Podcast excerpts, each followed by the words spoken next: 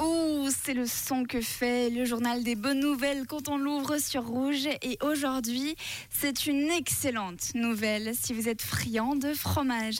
Figurez-vous que la consommation de fromage diminuerait les risques de troubles cognitifs et de neurodégénérescence comme la maladie d'Alzheimer par exemple. C'est en effet une étude japonaise faite par des chercheurs qui l'a démontré.